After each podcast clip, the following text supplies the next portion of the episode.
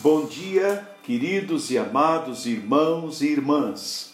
Hoje é dia 2 de junho e eu sou o pastor Vitor Valente com o Plano de Vida Piedosa 2020 da Primeira Igreja Batista em Copacabana.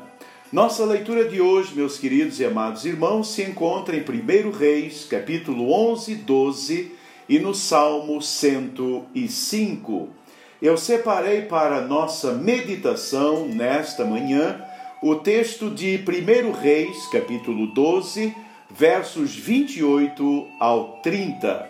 Está escrito: Por isso, depois de se aconselhar, o rei fez dois bezerros de ouro e disse ao povo: Basta de subir a Jerusalém. Eis aqui os seus deuses, ó Israel, que tiraram vocês da terra do Egito, pois um em Betel e outro em Dan.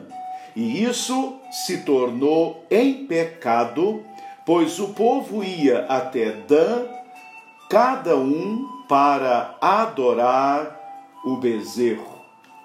Meus queridos e amados irmãos e irmãs, após a morte de Salomão, e da trágica decisão do mimado Roboão, que acabou na divisão do reino, surge em cena Jeroboão, a quem o Senhor, através do profeta Aías, promete dar dez tribos no que veio a ser o reino do norte ou de Israel.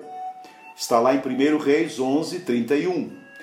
Veja, Deus ainda promete a Jeroboão, em 1 Reis 11, 37, o seguinte: Quanto a você, eu o tomarei e você reinará sobre tudo o que desejar a sua alma, e você será rei sobre Israel. Repare bem, querido, Jeroboão foi escolhido e ungido por Deus para ser rei de Israel. No entanto, assim que assumiu o reino e o poder, qual foi o seu primeiro ato de governo? Louvar, exaltar e agradecer ao Senhor? Fazer uma grande celebração e um grande culto? Não, não. A sua primeira atitude depois de se aconselhar naturalmente com colaboradores ímpios, foi fazer dois bezerros de ouro para adoração e impedir que o povo continuasse a adorar em Jerusalém, local escolhido pelo Senhor. Apesar de escolhido por Deus, preste atenção nisto apesar de escolhido por Deus, ungido pelo Senhor e ter uma palavra profética dada por Deus, Jeroboão, ao invés de se cercar de pessoas piedosas, procurar firmar o seu reino no Senhor e depender inteiramente do Deus que o escolhera, decidiu tomar o caminho completamente oposto embora falasse no nome de Deus, agiu como se Deus não existisse e firmou o seu governo e o seu reino nos bezerros de ouro copiados do Egito que simbolizavam a confiança na sabedoria, na, espor, na esperteza, na sagacidade e na política humana completamente dissociados da presença e da vontade soberana de Deus. O resultado, todos conhecemos. O reino e o povo de Israel se afastaram completamente de Deus. Seus reis foram cada um mais perversos e ímpios que o antecessor, até que Deus permitiu que fossem levados cativos para a Assíria. Queridos irmãos, infelizmente, esta tem sido a mesma atitude da maioria dos políticos e governantes que se dizem evangélicos ou crentes no Senhor Jesus. Repare, para se elegerem e conseguirem o voto do povo cristão, afirmam crer em Deus, vão às igrejas, participam dos cultos, pedem oração e prometem governos calcados em princípios cristãos. Eu creio até, eu estou persuadido que alguns deles sejam eleitos pela vontade do Senhor e como resposta ao seu povo, às orações do seu povo. Mas o que temos visto, infelizmente, é que depois de eleitos, tomam o mesmo rumo de Jeroboão. Se cercam de mentores e assessores ímpios e escolhem como colaboradores pessoas normalmente ímpias. Esquecem os seus compromissos de campanha, esquecem do Senhor que os elegeu e firmam seus mandatos ou governos nos bezerros de ouro. Eu não tenho dúvida que muitos tenham sido eleitos com o consentimento do Senhor. No entanto, rapidamente trocam o Senhor pelos bezerros, como fez Jeroboão.